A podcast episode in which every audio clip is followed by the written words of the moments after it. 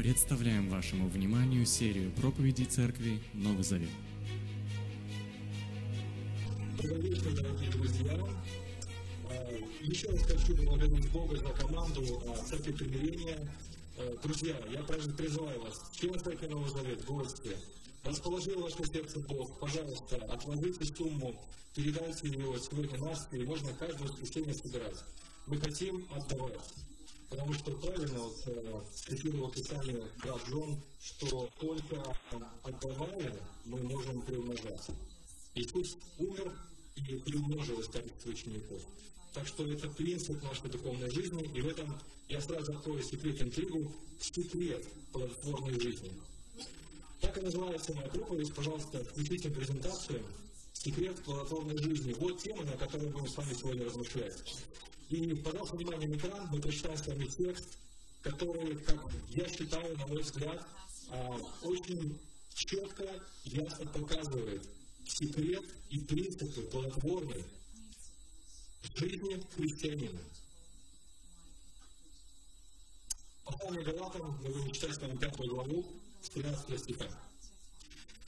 Вы были призваны к свободе, братья. Смотрите того, чтобы свобода не стала предлогом для потворства плотской природе. Вы же напротив, с любовью служите друг другу, потому что весь закон заключен в одной единственной фразе. Люби ближнего своего, как самого себя. А если вы будете грызть и рвать друг друга на части, смотрите, как бы вам не истребить себя. Поэтому я говорю живите, как велит Дух, и тогда вы не поддадитесь вожделениям плотской природы. То, чего хочет наша природа, противоположно духу, а то, чего хочет дух, противоположно природе. Они постоянно враждуют, чтобы вы не всегда поступали так, как хотели бы. Но если вас направляет дух, закон вами не имеет власти. Дело плоской природы у всех на виду. Это разврат, грязь, распущенность, идолопоклонство, колдовство, вражда, раздор, ревность, гнев, своекорыстие, распри, расколы, зависть, попойки, оргии, ну и Павел не знал весь список грехов, которые разовьются сегодня, и, сказал, и тому подобное. Я предупреждал вас раньше и предупреждаю теперь. Никто из тех, кто так поступает, не будет иметь наследия в Царстве Бога. А плод Духа – любовь, радость, мир, стойкость, доброта, щедрость, верность, кротость и умение владеть собой. Нет такого закона, который бы это осуждал. Те, кто принадлежит Христу Иисусу, распяли на кресте свою плотскую природу вместе с ее страстями и желаниями. И раз мы живем Духом, отдадим себя под начало Духа, так не будем тщеславны, не будем друг друга раздражать, не будем друг другу завидовать. Аминь. Я уже открыл секрет плодотворной жизни. Он заключается в свободе от плотской природы. Вопрос только в том, что такое плотская природа, где ее искать, как ее объявить в розыск и как понять э, свободу от нее. Плотская природа – это все, что вращается вокруг наших инстинктов. Общепринятого определения инстинкта до сих пор не разработано. Я даже в Википедии залез, посмотрел, там тоже очень много многоточий. Что такое инстинкт? У этого есть свои положительные стороны, есть свои отрицательные стороны. Но мы с вами говорим о духовных инстинктах, который по умолчанию находится в каждом человеке, даже ребенок, Саша сказал, проблемы, дети, да, я понимаю, возможно, что он имел в виду, потому что Августин Блаженный еще, когда писал книгу «Исповедь», он начинал с того, что я греховен с самого младенчества. И он описывает свою греховность в младенчестве. Он говорит, как ты мог знать свою греховность в младенчестве? Он говорит, просто посмотрите, дети постоянно требуют внимания к себе. Дети постоянно говорят «да», у них вот притяжательное вот это вот все очень сильно работает. Это заложено на уровне инстинкта. С одной стороны, они помогают нам выжить сегодня. Э, инстинкты самосохранения, например. Мы к краю крыши осторожно подходим. Это плюс. Но греховный инстинкт – это всегда минус. Ну, есть одно из определений Инстинкт – это совокупность врожденных стремлений, которые выражаются в форме сложного автоматического поведения. Это такой наш автопилот. Эти инстинкты – это то, что объединяет, внимание, людей и животных. Я не эксперт данной области, сразу говорю, боюсь опровергнуться, мы будем просто идти по тексту и смотреть на ту линию, которую Павел пытается нам показать, говоря о греховных инстинктах. Если говорить о людях и животных, а, как животные, так и люди хотят есть, пить, жить, внимание, защищать свою территорию. Попробуй сунься ну, в интерес другого человека. Получишь, мама не горюй. Требовать удовлетворения, комфорта. Но что отличает людей от животного мира? Зачем ты говоришь про животный мир? Подождите. Я все объясню. Что отличает людей от животного мира? Инстинкты составляют основу поведения животных, а не людей. Инстинкты, вот чем отличаются люди и животные? Они руководствуются инстинктами. Люди призваны Богом владычествовать над этим. По своим животным началам, по своим греховным инстинктами. Вот в этом и есть смысл жизни по духу. Не идти на поводу у своих а, вшитых в наше сознание, в наши желания, в наши эмоции, в наш интеллект, следовать своим уст, э, греховным установкам. Потому-то мне нравится, ну, правда, это название было придумано э, в связи с эволюцией и так далее, но мне нравится, что людей называют Homo sapiens. То есть концепция Homo sapiens заключается в том, что он отличается от животного тем, что у него есть разум у него есть интеллект, у него есть способность к абстрактному мышлению, к анализу, самоанализу и вообще восприятию окружающего мира. Время собачки, песики, лошадки не думают, их вообще ничего не волнует, что происходит в мире. Они не думают, э, быть или не быть. Ты заходишь, ты, там, этот самый, как сдох, или как его зовут, там, Шарик, а что ты думаешь? Я вот думаю, что мне делать? Какой смысл моей жизни? Они все один, встретить вас, меняя хвостом и порогом. Может быть, в этом есть своя прелесть, кстати, Христос об этом размышлял, чтобы ни о чем не думать. Но Библия называет человека, внимание, душа живая, созданного по образу и подобию Бога. Ни об одном животном так не сказано, только о человеке. Библия говорит, что Бог превозмет человека не только над животными, но и над ангелами. И Тимофей говорит следующее. Внимание, концепция вот то, что я сейчас пытаюсь вам объяснить, она очень библейская. Ну, например, что такое человек в Псалом 8? Что ты помнишь о нем? Что любой из людей, что ты печешься о нем? Ты сделал так, что немногим он ниже божеств. То есть люди, по сути, нося образ Бога в себе, без пяти минут и боги. И дьявол обманул их в том, что они хотели стать полными богами. Но по сути, Библия называет богами с маленькой буквы всех людей. Ну, не в смысле божества всемогущего следующего, а в смысле, что мы носители образа Бога в нас.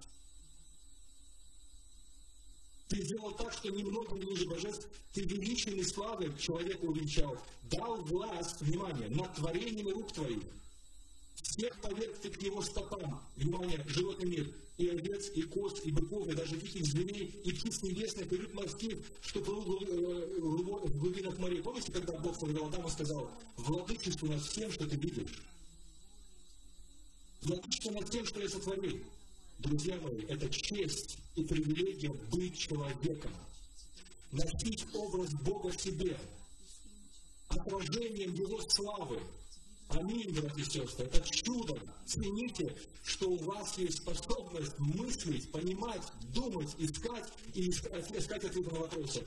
Более того, Бог призвал человека быть владыкой над всем, что вокруг нас. И, внимание, над природными инстинктами. Но Бог исказил образ Божий в людях, и с тех пор людям стало свойственно от рождения думать не о других, как Бог задумал, и даже не о Боге, а прежде всего о себе. О себе. Хорошо характеризовал Павел состояние. Помните, когда он в своем служении послания филиппийцам, он говорит, все ищут только своего, а не того, как послужить Иисусу Христу. Вот принцип славы Божьей и Царства Божьего. Думать не о своем, а думать о Божьем. Петр подбегает к Иисусу и говорит, Иисус, да не будет с тобой такого, ты не умрешь. Мы не хотим, чтобы ты умирал на кресте.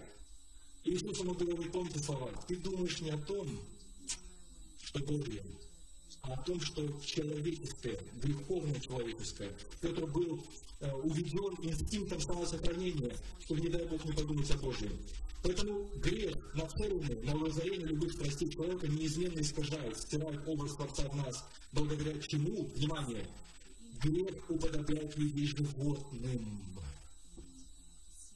Здесь заметьте, что искушение пришло не иначе, как от представителя животного мира. Помните? Это глубоко символическая картина. Адам и Ева, люди, носители образа Бога, тушат у дерева, и вдруг змей говорит им, а вот давай вот так сделаем. И они повелись. И мы повелись. И, возможно, даже ведемся сегодня, вчера и третьего дня, думая о своем только лишь комфорте, о своих только лишь интересах, о своем только лишь царстве. Посмотрите, как Писание об этом говорит. Друзья мои, концепция творения животного, человека глубоко библейская концепция. Римлянам 1.23. Что делает грех с человечеством? Павел описывает страшную картину. Он говорит, вместо поклонения бессмертному Богу поклоняется образом, подобным смертному человеку, птицам, четверородным, присмыкающимся. Это суть идолопоклонства. Ты поклоняешься не только животным, сейчас мы не поклоняемся животным, мы сами становимся животными, и еще дальше продолжение. И так как они не пожелали постичь Бога, Бог отдал их во власть их возвращенного ума, побуждающего делать то, чего делать нельзя. Они исполнены, и здесь Павел опять любит длинные списки, делать то, чего делать нельзя. Они исполнены всяческого зла, низости, жадности, испорченного до мозга костей, не завидуют, убивают, полно раздоров, коварства, злобы. Они клеветники, сплетники, ненавидят Бога, наглые, горды, хвастливые, изобретаться на зло. Не уточняются родителям, неразумны, ненадежны, бессердечны, безжалостны. Грех неизменно тебя будет превращать в животное в человеческом обличии. Интересно, книга вы, вы заметили, как цари империи описываются, какие образы там используются в Библии? Вышел, значит, кто там, какие животные есть? Медведь. Потом вышел э, единорог. Потом вышел там, гепард. Вот как мыслятся люди без Бога. Навуходоносор, помните, вышел на балкон и говорит, какой я крутой, я построил дворцы справа, дворцы слева, я воздвиг царство. И с него голосом он говорит, друг, вот и пришел тебе каюк. Будешь животным семь лет, будешь есть траву, как волк, отнимет у тебя разум, и ты лишишься своего вида. Она вот так вот.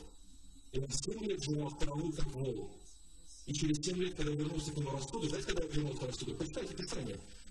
Там сказано, и посмотрел я на небо, и тогда вернулся ко мне рассудок, и вернулась ко мне моя самовитость. Я стал человеком, и восславил Бога. Вот где твоя истинная человечность. Вот где твоя и моя истинная человечность. Признать Бога Творца над нами, который автор нашей жизни и автор этого проекта под названием «Человек».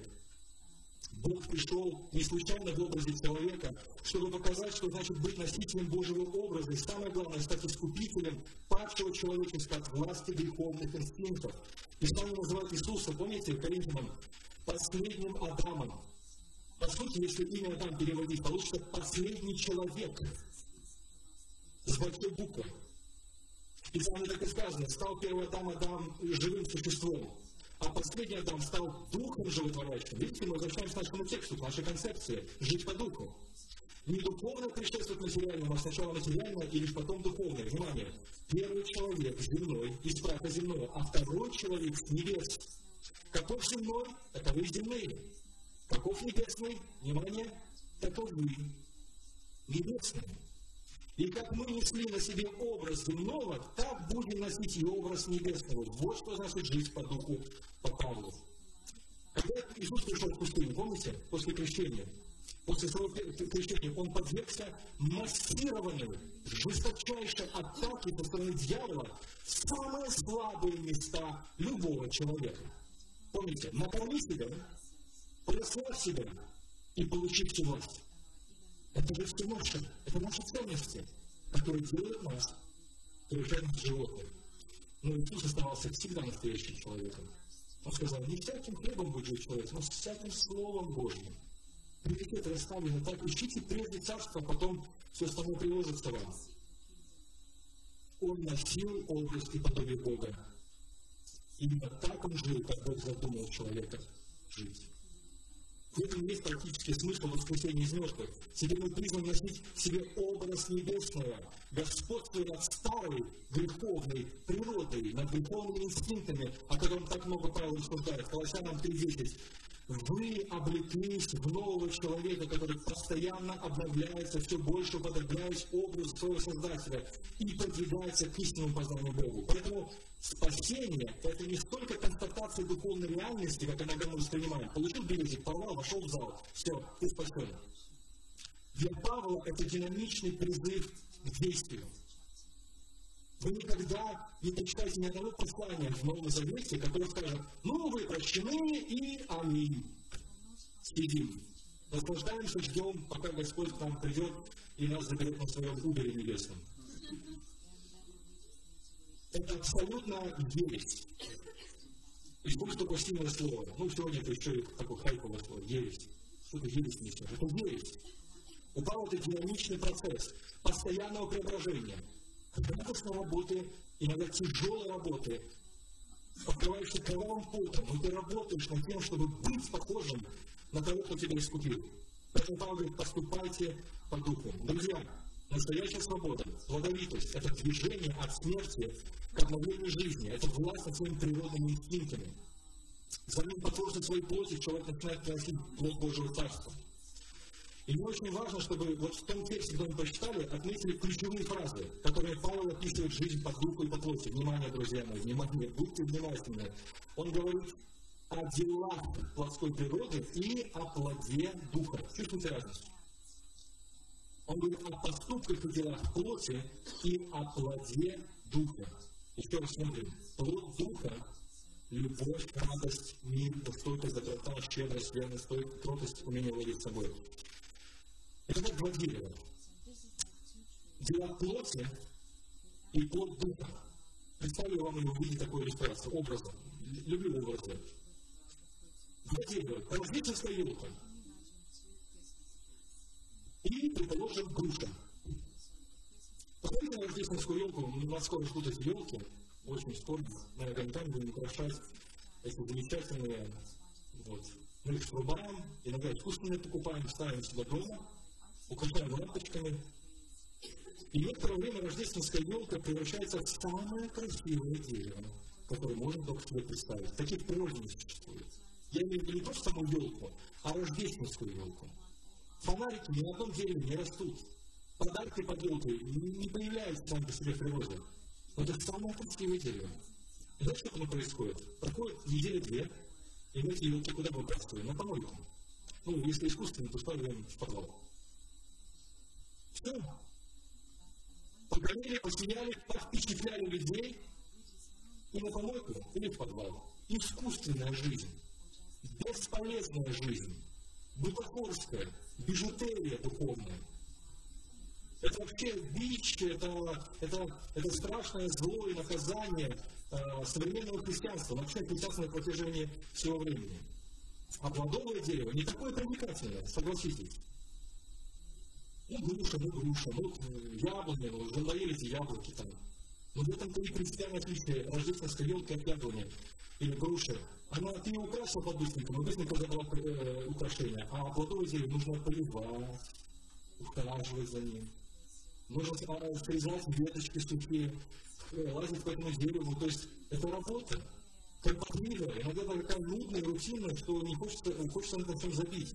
Пойти в магазин купить яблок это уже выращивать. Но какое дерево важнее? Духовность некоторых людей похожа на рождественский камуфляж. Много огней, пошли музыки. Но такое христианство Иисус определяет так. Помните, Откровение 3.1. «Я знаю твои дела». Он обращается к церкви. Знаю, что ты хотя и числишься живым, вот не нравится перевод, ты числишься живым, но ты, по сути, мертв. В тебе нет ничего. Иметь плод Святого Духа на себе возможно только при всеобщих усилиях церкви. Еще одна очень важная истина, которую я хочу, чтобы мы запомнили сегодня. Когда мы размышляем о плоде Духа, вот если мы вернемся назад, как правило, это воспринимается как, вот как мне иметь плод Духа. Вот как это мне так напрячься, чтобы вот мне выразить этот плод. Я вам хочу сказать, если вы будете делать это один, вы разочаруетесь, у вас ничего не получится. Я имею в виду не просто вот с Богом это делать. Обратите внимание, кому Павел пишет свое письмо? У него всегда письма христианской церковной семье. Испытать на себе плод Духа возможно только являясь частью церковной семьи, взаимодействия с другими верующими. И Дух действует только прежде всего, приоритетно. Он действует в частном порядке, естественно. И я не стану это отрицать, но прежде всего он действует в церковной общине. В этом-то и смысл. Помните это откровение? Э, слушай внимательно, что говорит Дух церквам. Не меня, чтобы духовному святому, не от Духа, я его несу, а эти вот отродью не могут никак духовности достичь. Это тоже ложная концепция. Поэтому часть христианской семьи не в индивидуальной жизни, прежде всего а в контексте церковной семьи. Поэтому бесполезно стремиться к супердуховности, если ты и я не желаем менять отношения к людям. Если мы грыземся, спорим, все время какие-то вот претензии, или там э, ко мне претензии, вот это постоянно раздраивает, мы просто сверху покрываем этими фонариками рождественскими. Поэтому призыв Павла к духовной жизни – это призыв церковной семье. И Павел призывает христиан размышлять над этим и прилагать нравственные усилия для того, чтобы жизнь Духа правильно развивалась. И теперь, внимание, пять коротких советов на основании шестой главы Галатам, которые мы читали в группах, но это размышления очень связаны друг с другом. Итак, первое. Не переключается. Служи с любовью.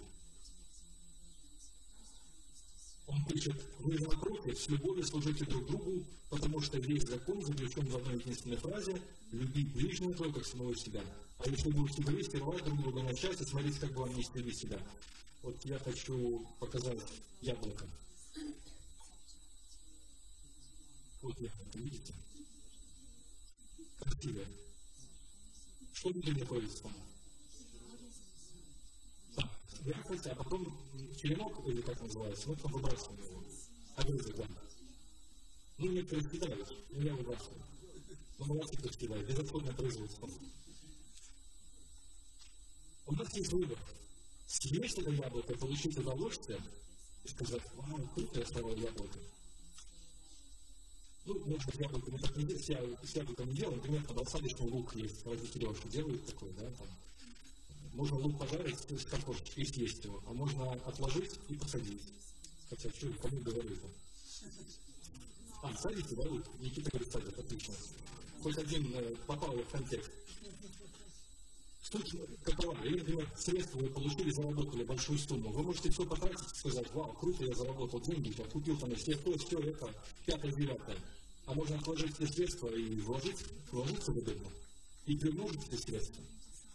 Поэтому, если вы хотите иметь плодоносную жизнь, отказывайте себе. Удовольствие, сиюминутных удовольствий. Научитесь. Это очень, знаете, мы замахиваемся на изменить весь мир, а как сказал Николаевич, отказать себе в еде вот, не получается.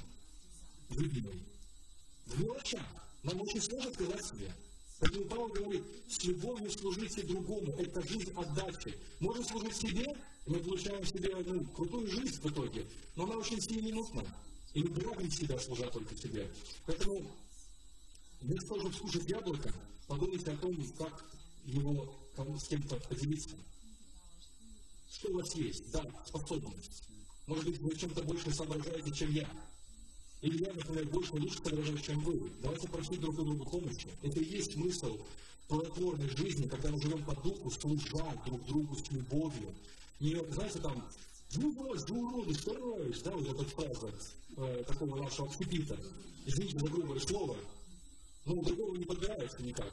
Ты, ты, ты делаешь, но ты делаешь это как бы вот с любовью. Служить надо с любовью, отдавать с любовью.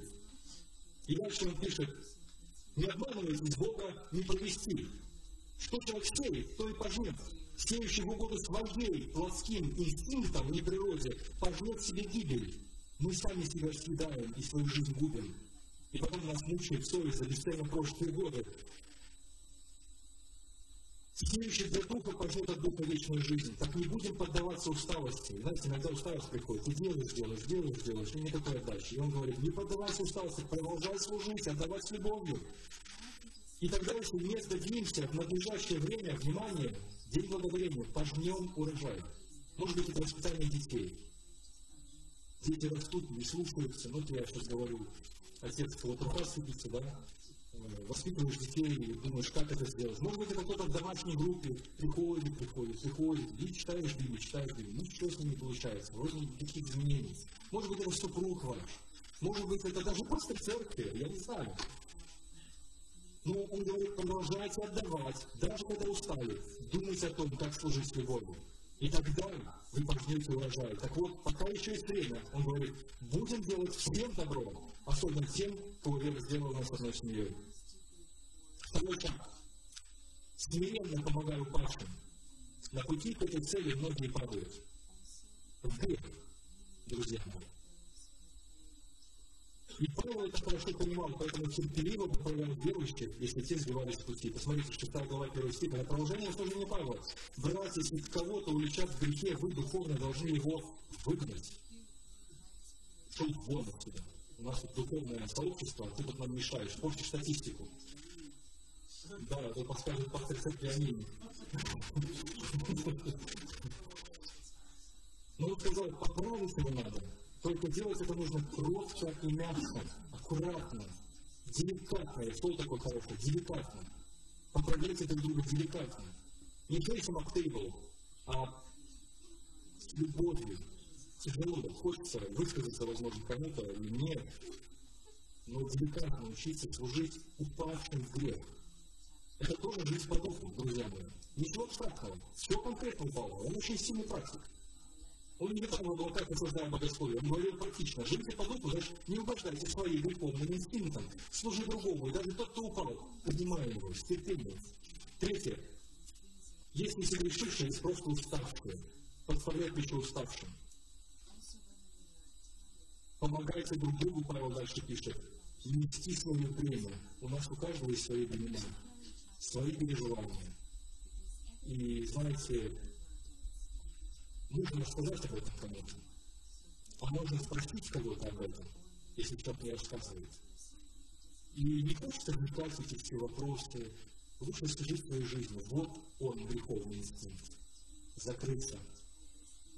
Не для того, чтобы, не дай Бог, никому не надо, а чтобы, не дай Бог, кто-нибудь меня побеспокоил, мою идиллию. Господь не так благословил, так благословил, не так все хорошо. Греховный инстинкт идолу, комфорт, который мы также любим поклоняться. Четвертое.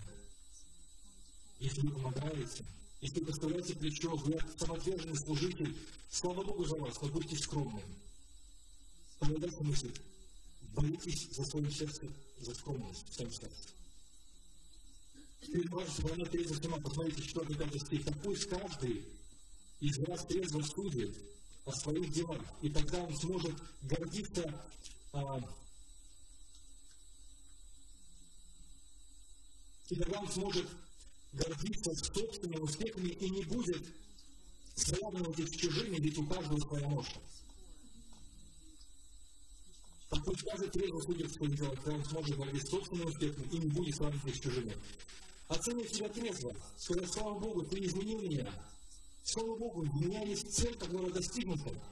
И ты такой говоришь на радости, когда он сравниваешь с другим, а это не достиг, а, ты не достиг, а я достиг. Вот когда начинаешь сравнивать с другими, тогда закрадывается такая ложная, вернее, ложная скромность или нескромность. Ты всего лишь маленький фрагмент большой картины. Что будет работать, если каждый пойдет свое научение? И последний принцип для платформной жизни – будь щедр. Ну, тут говорится конкретной теме, думать, вставлять, не вставлять, но надо продолжать эту тему. Вопрос даже не в том, чтобы делиться своим добром с наставником. Слава Богу, что у нас тут в отношении церкви все в порядке. У нас принято было решение недавно, слава Богу. Но вот принцип-то какой?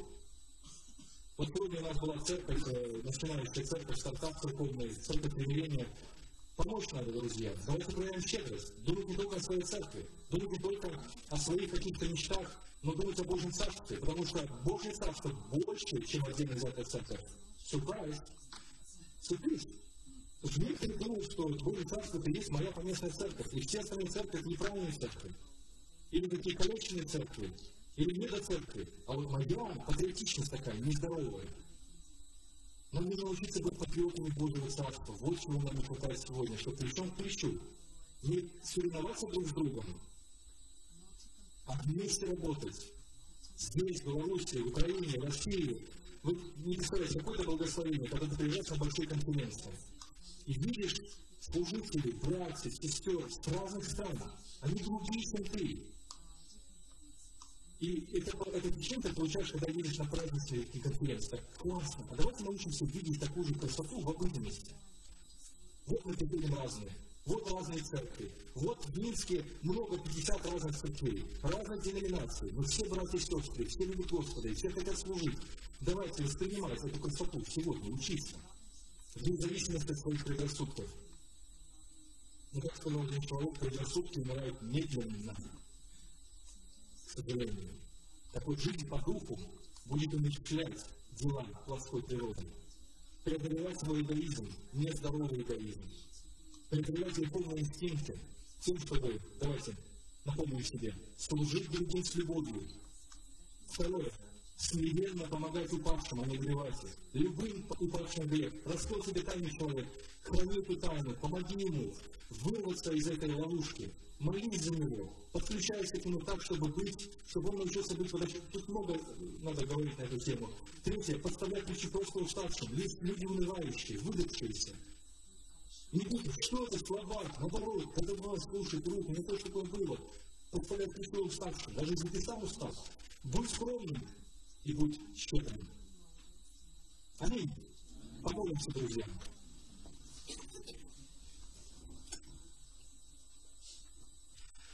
Наш Отец, благодарен Тебе за то, что Ты отдал своего Сына Иисуса, который стал человеком, чтобы мы вновь стали похожими на Тебя. Благодарим Тебя за то, что Ты научаешь нас жить полнотой Духа. Благодарим Тебя за Духа Святого, что Ты дал каждому из нас.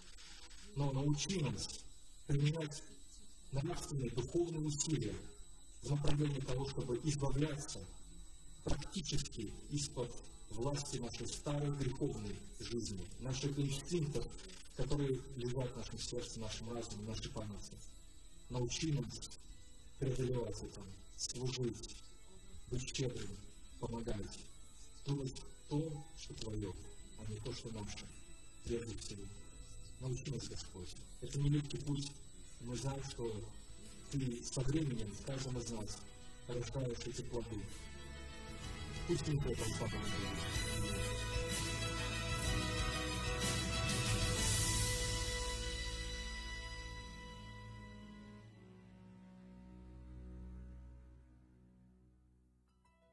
Записи этой и других серий подкастов доступны на нашем сайте завет.орг и в каталоге подкастов iTunes.